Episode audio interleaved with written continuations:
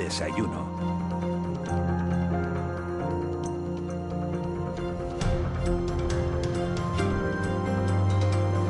Bueno, pues 8 y 12 de la mañana, tiempo, como les decía, para la entrevista, tiempo para compartir café en nuestro desayuno con un o una protagonista de la actualidad canaria, en este caso una protagonista, que solo me faltaba equivocarme, con alguien que fue además directora del Instituto Canario de la Mujer, actualmente eh, Instituto Canario de la Igualdad. Rosa Dávila representa a Coalición Canaria en la mesa del Parlamento de Canarias, es la portavoz de los nacionalistas en asuntos de índole económica, no en vano la legislatura pasada, cuando su partido estaba en el gobierno, fue la consejera de Hacienda de la Comunidad Autónoma Canaria. Señora Dávila, buenos días, muchas gracias por aceptar la invitación y por haber venido a la radio. Buenos días, muchísimas gracias a ustedes por la invitación y bueno, encantada de estar con todos ustedes y con los oyentes de Canarias Radio. Eh, tiene usted una amplia trayectoria política, ha sido concejala de ayuntamiento, también ha estado en el Cabildo de Tenerife, directora del Instituto Canario de la Mujer, como decía, directora general de Transportes del Gobierno de Canarias y consejera de Hacienda, siempre en tareas de gobierno y desde hace un año en tareas de oposición. ¿Cómo lo lleva?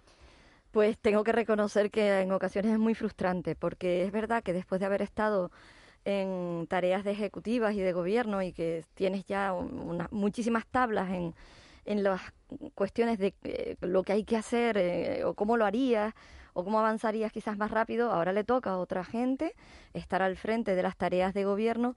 Y, y justo ahora además en medio de la pandemia quieres aportar, quieres ayudar, eh, tenemos una buena relación, quiero decir cordial con la gente que está en la actualidad en el gobierno y, y, en ocasiones resulta frustrante porque haces documentos, los haces llegar, preparas eh, conversaciones telefónicas, en fin, con tal de echar una mano y, y al final ves que, que, bueno, que muchas de las tareas que, que están plasmadas en documentos, con medidas, con trabajo, hablando con los agentes económicos y sociales, al final terminan en la papelera y lo que quieres es arrimar el hombro. Así que es verdad que, que bueno, en ocasiones resulta un poco frustrante. la labor en el Parlamento muy gratificante porque realmente en este año, prácticamente año y medio, pero nos ha pillado un año con la pandemia hemos tenido que modernizar y darle una vuelta al Parlamento completo para que pudiéramos tener eh, parlamentarismo vía telemática, ¿no? Entonces, eh, claro, eso en una institución que llevaba tantos años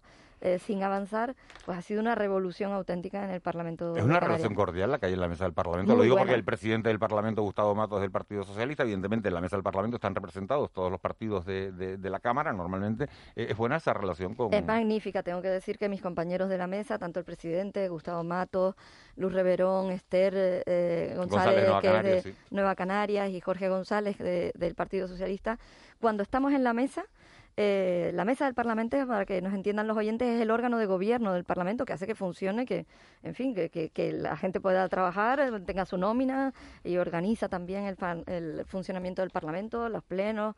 Y la verdad que la, la relación es magnífica. Yo creo que tiene que ver más con las personas que, que con los partidos. Los partidos quedan fuera de la puerta, la oposición o el gobierno queda fuera y dentro estamos los compañeros que tenemos que sacar el día a día del Parlamento. Señora David, al momento ya en cuestiones eh, políticas, una noticia importante que se ha producido en las últimas horas es la renovación de los ERTE hasta el 31 de mayo. El gobierno de España llegaba a un acuerdo con los agentes sociales. Sin embargo, su partido ha dicho, eh, nada más producirse el acuerdo, que son insuficientes que es insuficiente esa prórroga hasta el 31 de mayo. ¿Por qué? Yo creo que todos eh, valoramos eh, en general que sea insuficiente. O sea, todos somos conscientes que el 31 de mayo la situación económica en España y para los sectores que están acogiéndose a los ERTE, o se han acogido a los ERTE, eh, no hay ningún lugar a duda en que habrá que, habrá que tener una renovación de estos ERTE. Y, y, la verdad que nosotros eh, nos parece que es generar de nuevo una incertidumbre, una nueva negociación el 30 de mayo que resulta muy cansado. Tendrían que haberse extendido más allá del 31 de mayo, llegar a finales de diciembre.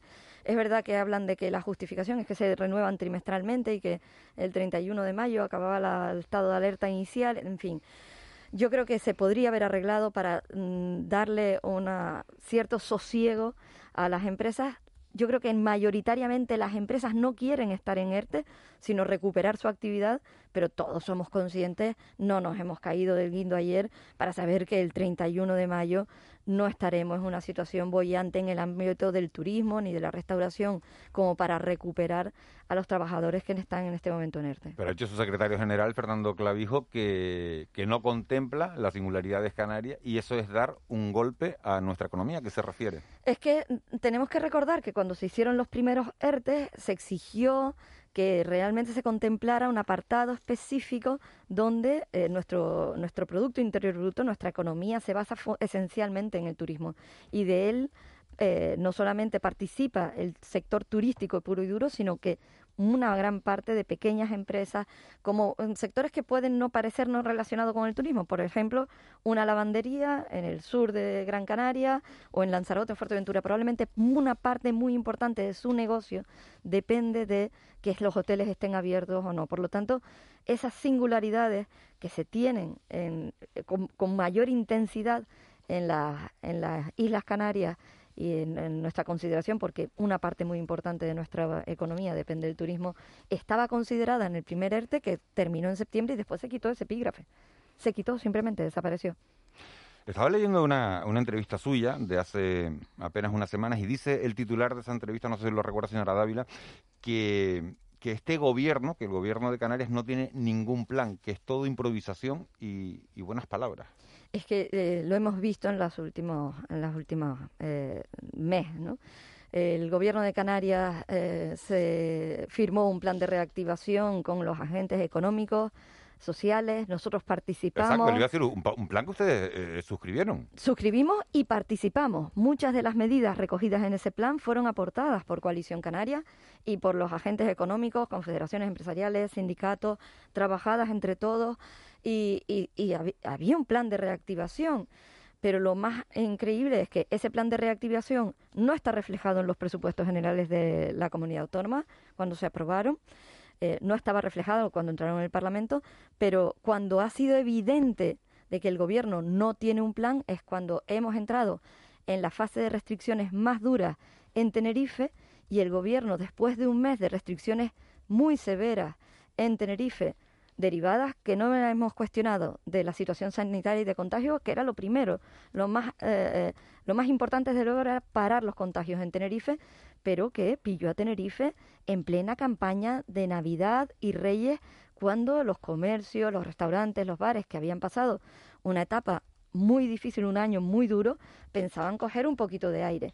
Y en ese periodo de restricciones, el gobierno fija esas restricciones durísimas, severas para Tenerife, que ahora las tiene Gran Canaria, y Lanzarote desafortunadamente, y, no hace un Consejo de Gobierno al día siguiente, a los dos días, o en el mismo Consejo de Gobierno, para establecer unas ayudas de emergencia, ayudas directas a los afectados por esas restricciones.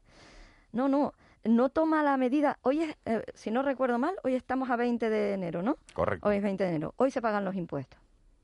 Hoy toda esa gente que ha estado sometida a las restricciones tiene que pagar los impuestos.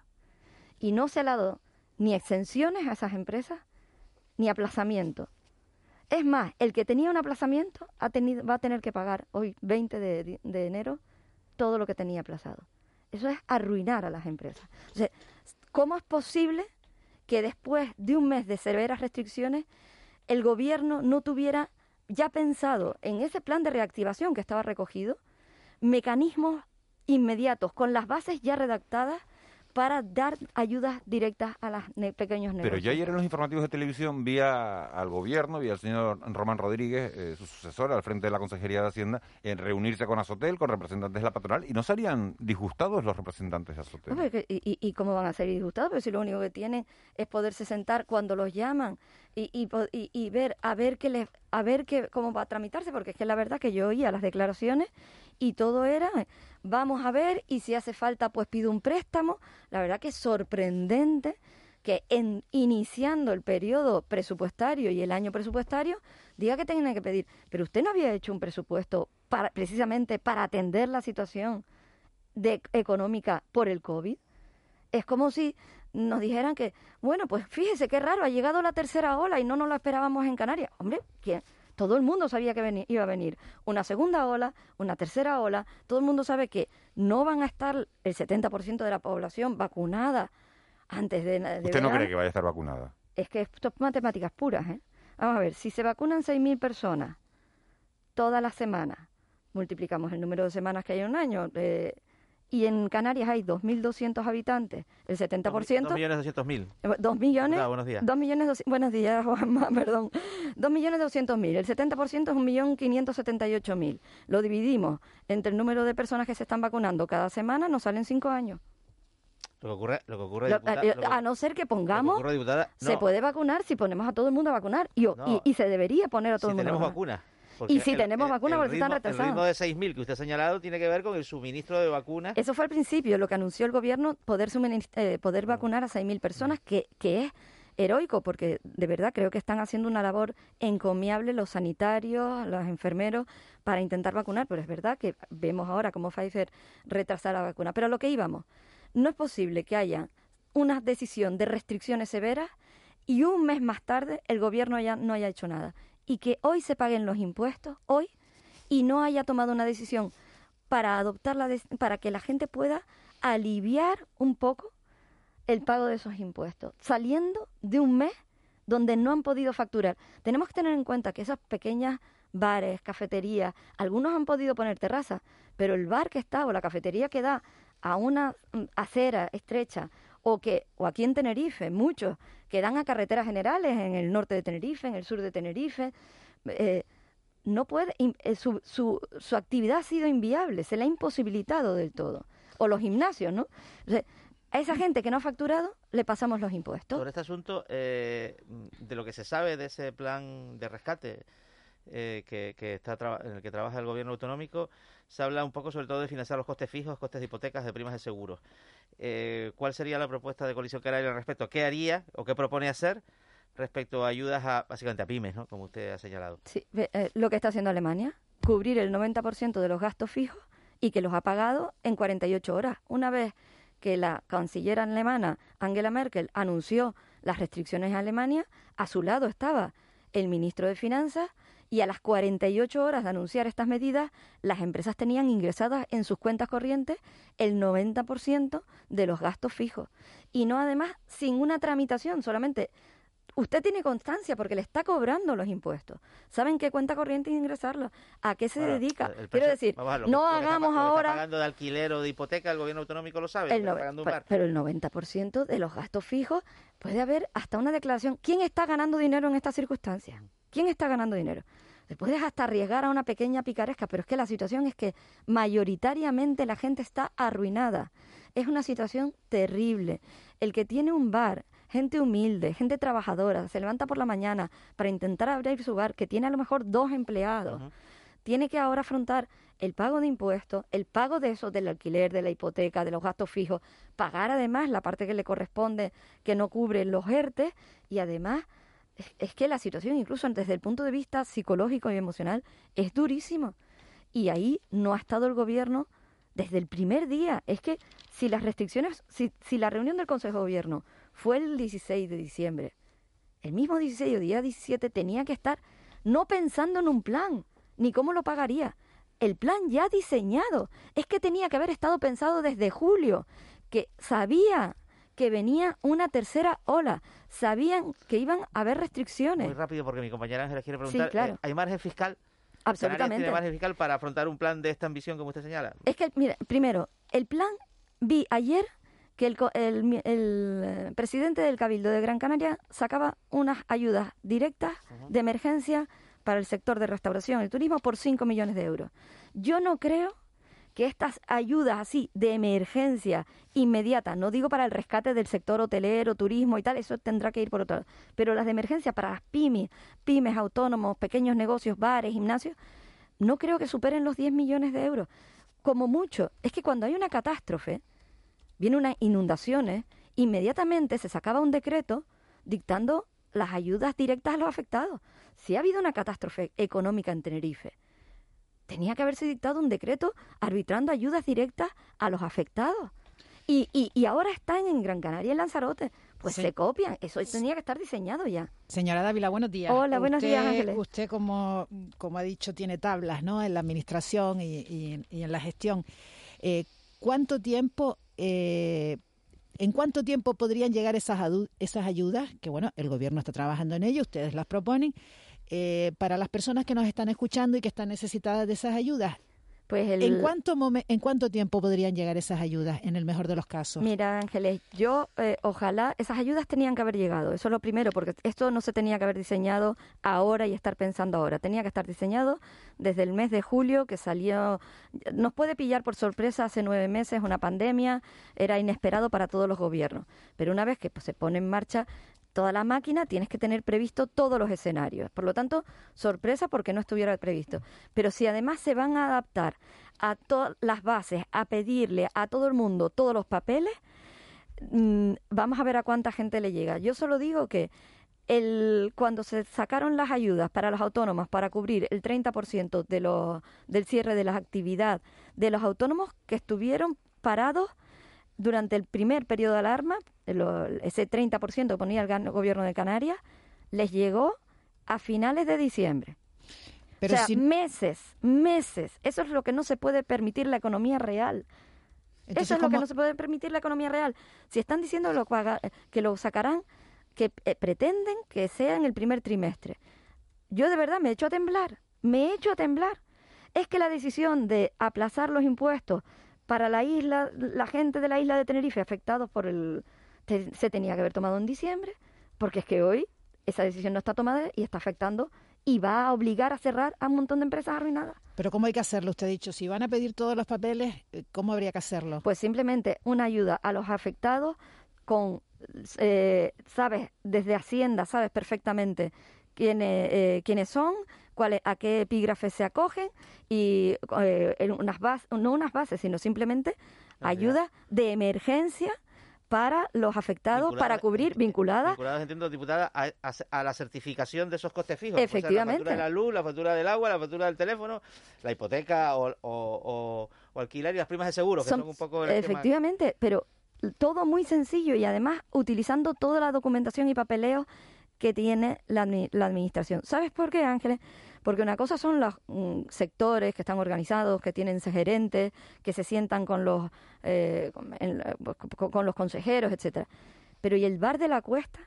No sé en Gran Canaria, ¿no? Pero digo, el, el, señor que tiene, el, que tiene, no sé, mira, voy a poner un ejemplo, a, lo mejor le hago publicidad, pero bueno, bienvenida sea, ¿no? Se puede hacer, estamos en una radio pública, se puede hacer publicidad. Vamos a ver. En, el calero, en el calero y la en, El Yasmina que te preparaba los bocatas, ¿dónde pone la terraza? En Telde. En Telde. El calero, el calero, Vamos a ver, de verdad, eh, eh, van eh, a saber cómo tramitar todas las ayudas. No, no este señor en concreto, digo, bares pequeñitos, chiquitos, a los que ese, todo ese tejido empresarial que da poquitos empleos, que son cinco, seis empleados, dos empleados, y para los que es muy difícil acceder a la administración, a la burocracia, al entramado si los trámites como los bocadillos, eh, que monte una gestoría, Ay, por favor, Sí, sí, eh, hoy ha salido una noticia, eh, el titular Oye, Ángel, Ángeles sí le dejas preguntar y a mí que dirijo el programa no. y Ángeles no ha dado la opinión sobre los bocadillos del Mellasmina. Me encanta. Venga, Juanma. No, muy rápido. La, extensión de los ERTE impide los despidos. ¿A favor o en contra? Muchas dudas respecto a eso. Lo primero es que la gente que está que tiene su empresa con ERTE no quiere que la gente esté en ERTE lo que quieres es estar trabajando y que llegue actividad, pero la realidad es que no hay actividad y que precisamente quizás este lo que puede ser este eh, este colchón que sean los ERTE puede llevar al cierre definitivo. Y entonces cuando tienes a una empresa quebrada, con deudas, no le has llegado a las ayudas y no puede despedir, lo que tiene son empleados a los que quiebra la empresa, se hunde, el empresario o el, que, el dueño del negocio queda con deudas y no puede ni siquiera liquidar a, sus a sus trabajadores. De verdad creo que las ayudas, o sea, es que tienen necesariamente que llegar a tiempo y este gobierno está llegando tarde. No puede ser que ahora cuando Gran Canaria y Lanzarote entran en restricciones se ponga a pensar cómo arbitrarla. De verdad que da mucho miedo. Y a mí me dio mucho miedo el otro día las declaraciones de usted que hay una discriminación a Tenerife, es lo que acaba de decir. No, digo que digo que se tardan, tardan, que le pilló las vacaciones, pues yo entiendo que un gobierno no se puede ir de vacaciones en una situación de pandemia, pero no parece lógico que Tenerife haya estado un mes de restricciones justo en la campaña de Navidad y no haya no haya habido ni una sentada. Entonces, cuando cuando digo cuando los impuestos se pagaban hoy y, y después me llama la atención, poderosamente la atención, y no sé si lo comparten conmigo, ¿no? Pero a mí me llama y me echo a temblar cuando el presidente del gobierno, Ángel Víctor Torres, sale diciendo que eh, si hubiera un confinamiento total, quebraría la economía. Oiga, usted es el capitán del barco. Este barco está en medio, que se llama Canarias, está en medio de una tempestad. El capitán del barco no puede decir eso.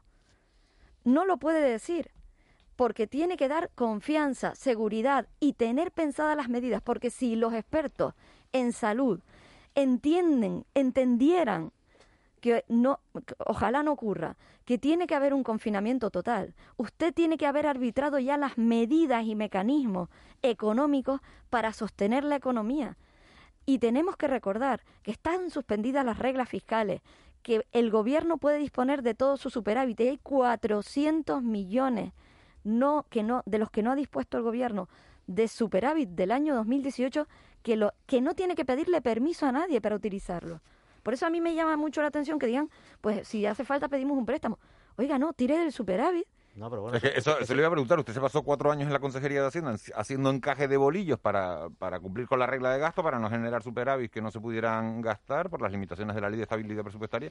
Y en 24 horas todas esas normas eh, eh, saltan por los aires era necesario? Absolutamente. Han, sido medidas acertadas? Ah, son medidas acertadas las decisiones que se tomó en Europa. Además, Europa las adoptó creo que a finales de febrero, si no recuerdo mal, 25 de febrero, algo así, adoptó la decisión de suspender las medidas fiscales y para, para, porque sabían que, que, iban a tener que tomar decisiones de envergadura económica. Después habrá tiempo de volver a la senda en función de cómo se vaya recuperando la economía de cada país europeo.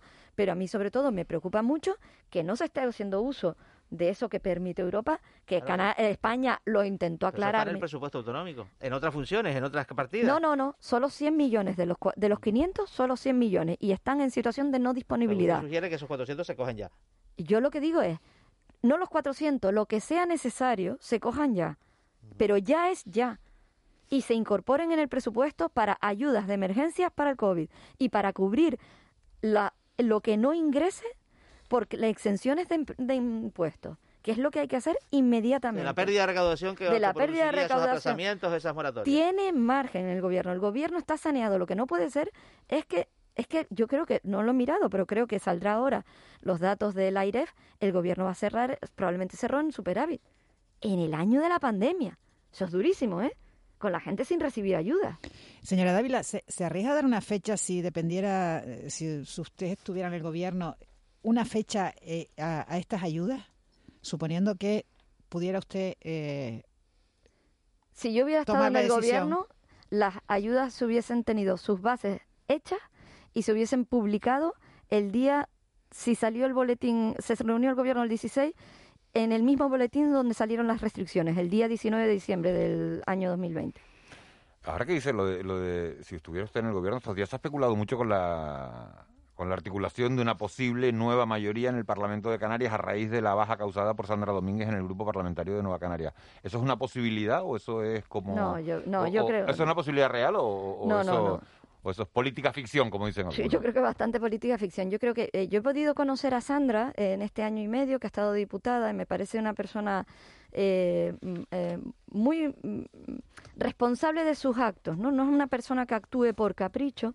Creo que si ha tomado esa decisión de escindirse, porque ella tiene su propio partido, que es AMF, de Nueva Canarias, es porque es una decisión meditada y que tiene que ver más en clave Fuerteventura que en clave Canaria. ¿no? En clave Canaria el gobierno pierde un diputado de apoyo en el Parlamento, pero va a seguir adelante y yo creo que va a seguir este cuatripartito hasta el final. Y así además lo han expresado. Y nosotros estaremos en la oposición intentando que nuestras propuestas de medidas se pongan en marcha y sobre todo que el gobierno escuche a la calle ahora mismo, ¿no? Una cosa muy rápida. Ayer Blas Acosta, el presidente de la Fuerteventura, dijo aquí que Fernando Clavijo y Ángel Vito Torres habían hablado sobre la posibilidad de un acuerdo PSOE de coalición en el Cabildo Fuerteventura. ¿Esto es así? Ah, no lo sé, no lo sé. Yo sé que, yo sé que, yo sé que Fernando Clavijo y Ángel Víctor Torres hablan mucho, igual que se hablan todos los líderes, igual que yo en el Parlamento hablo mucho con Ángel Víctor Torres, con Román Rodríguez, tengo magnífica relación y eso hay que decirlo porque, porque es verdad. Eh, en fin, una cosa es que estés en distintos partidos, que pienses de distinta manera, que yo haría las cosas y nosotros y Coalición Canaria haríamos las cosas de otra manera y además lo hemos dejado plasmado en documentos. pero, pero tenemos una muy buena relación y un diálogo fluido y yo creo que eso siempre es, bueno. Llevamos 24 minutos de, entrevista, señora Dávila. Se ha pasado volando. No se han eh, aburrido. ¿eh? Hay un montón de titulares, creo yo, en, esta entrevista, gracias a las preguntas de Ángeles Arencibia y de, Juan Manuel Betancourt. Y vamos a intentar que Raúl García, que es quien le pone el broche siempre a esta entrevista, eh, bueno, intente sacarle otro titular. Raúl, buenos días. Es difícil. Buenos días, Rosa. Buenos días, Miguel Ángel, compañeros, oyentes. Buenos días, ¿cómo está Rosa Dávila? ¿Qué tal el desayuno? ¿Le ha gustado, no? Muy bien, encantada de haber desayunado con ustedes. Bueno, le, hemos puesto, una, bandeja de una bandeja de productos celíacos para que pudiera desayunar y para que se pudiera sentir cómoda. Sí, sí, tengo que romper ni, una café, ni café le hemos dado. una lanza por la, cesta de la compra de los celíacos que siempre se dispara comparado con el resto porque de verdad siguen siendo productos muy caros, pero bueno. La sección en realidad debería llamarse el ayuno. El ayuno. por favor, por favor. Por, Yo tengo un poquito de agua, Por favor. Juanma Betancourt, silencio, por favor. Ángeles Silvia, muy buenos días, mi niña canaria. Muy buenos días, muy buenos días. Buenos días. Juanma, buenos días, silencio por favor, que te, has metido hoy como cuatro o cinco veces en la entrevista, ¿eh? pero bueno, no te lo vamos a recordar porque no es momento de eso. ¿eh? Sí, pregúntale por favor. Rosa, le he echado un vistazo a sus redes sociales. Es verdad que sabemos muchas cosas de usted, Miguel Ángel. Pues mm, ha estado cerca de usted un tiempo, ¿no? Estuve trabajando con ellos. casi cuatro años, sí, sí. Fue mi jefa. Casi cuatro años, ¿eh? Sí, sí. Exacto. Hoy le podíamos preguntar a, Rosa qué tal Miguel Ángel, pero no, no va a ser el, no va a ser el caso. un magnífico profesional que... además me, me, no solamente trabajábamos mucho, sino que además en una etapa además muy intensa. Es incansable, ¿no? Es incansable eh, y, y, y, sobre todo me ayudó mucho en la clave Mm, de, periodismo televisivo, quiero decir, de, yo me alargo mucho en mis respuestas, soy muy pesada, no llego a Pepe Segura, pero soy me alargo mucho en las respuestas. Y, y, Miguel me, me enseñó, Miguel Ángel me enseñó a hacer respuestas cortas que eran imprescindibles para las televisiones. Detallazo para los redactores y editores. Sí, sí, sí, era un alivio para todos. Pensando, era pensando en mis compañeros. Pensaba, pensaba, es verdad, pero ¿cuándo se lleva esto? Respuesta de no más de 20 segundos. Claro, le he echado un vistazo. Vamos a lanzar un poquito de música de música reggae porque le, mm, le gustan a usted los gatos y lo demás, pero lo que estoy flipando es con la cantidad de fotografías que tiene usted en la playa. Le encanta el mar, el sol se le ve, para usted parece que es vitamina. Y luego hay una frase, eh, luego aparece mucho el médano, no sé si es por algo o qué, pero el médano le, vamos, lo tiene usted como muy, muy enmarcado ahí. Y me encanta un hashtag que usa mucho que, eh, que es el, momento es ahora.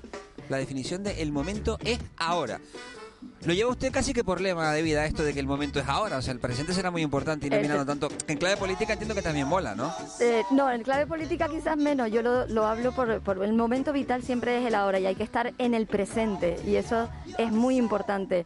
Puedes ser producto de tu pasado, eh, mirar hacia el futuro con, con esperanza siempre, pero incluso ahora creo más en medio de la pandemia eh, el presente es ahora, ¿no? Y, hay que... ¿Y una playa para, para, para, para pasar 10 horas seguidas sin moverse de coger sol? ¿Cuál sería para usted? El, el, Médano, el Médano tiene mucho viento, pero es verdad que para mí es una playa donde voy con mis niñas muy feliz y es como, como has dicho, Raúl, para mí la energía solar y el mar...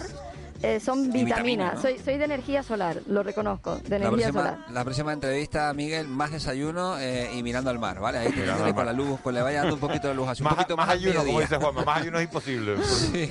Juanma, Juanma, eh, me estás gustando un poquito más, tengo que reconocértelo. Y mm, Ángeles, para mí... Uy, uy, uy, no, no, va despacio, pero para Mí, me estás traicionando. Perdona, Rosa Dávila, pero es que hemos tenido diferencias durante un tiempo. Juanma para mí es una persona que sabe mucho. Tú le preguntas ahora mismo, Juanma, ¿cuánto está el barril de Bren? Y él te lo responde. Eh, por ejemplo, para entrar...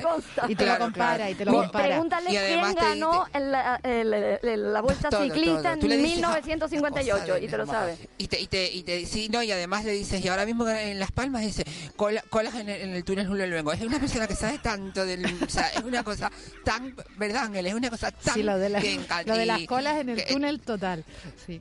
No tiene méritos, pero bueno, pero él te lo dice y además, así que me encanta el tándem y, Rosa, me ha gustado mucho tenerte en Canarias, tenerte con nosotros. El otro día tuvo Anoramas por aquí, nos habló de comida y no te hemos preguntado de comida porque otro día hablamos contigo de Es que Anoramas es una gran cocinera y yo no, yo no, yo me, me aficioné durante la pandemia, yo aunque ahora en Navidad... No, bizcochones, que le, que le fastidia a ella, Ángeles, eh, Ángeles no, dijo, todos los que empiezan van a la repostería y no puede ser. Bizcochones, ay, que, que, van a Lida, que van a Lida. Yo el otro día hice un puchero, un pucherito que hacía frío. La repostería es mucho más complicada, ¿no? Mucho más difícil. Que no, Ángeles, que no, que te escuchan ahora más y entra por teléfono y te echa la bronca. Un beso, Miguel Ángel eh, Marita, Marita, nos vemos, nos vemos Adiós, después. Juan Manuel. Te veo luego. ¿Qué colonia te echaste hoy? ¿Qué colonia? ¿A quién le estás preguntando colonia, eso? Miguel A, ti, Miguel Ángel. A mí me estás preguntando eso, pero, es que preguntas Sí, ¿qué colonia te echaste hoy? Pero qué colonia... Ay, que estás... Eh. Marita. Ya venga. Marita. Esto es para las canas, ya formé. Marita, adiós. Ya formé el lío, ya formé el lío, un beso para todos. Hasta luego, 8 y 42. Rosa Ávila. Un Ay, placer por favor, haberla. No se puede acabar así. Haberla. De verdad, muchas acabar, gracias la mejor manera, acabar con una sonrisa siempre, una, una entrevista política. Gracias por haber venido a la radio, gracias por haber estado aquí en De la Noche al Día. Buen día. Buenos días. 8.42, nos metemos en tiempo de tertulia, en tiempo de mentidero. De la Noche al Día, Canarias Radio.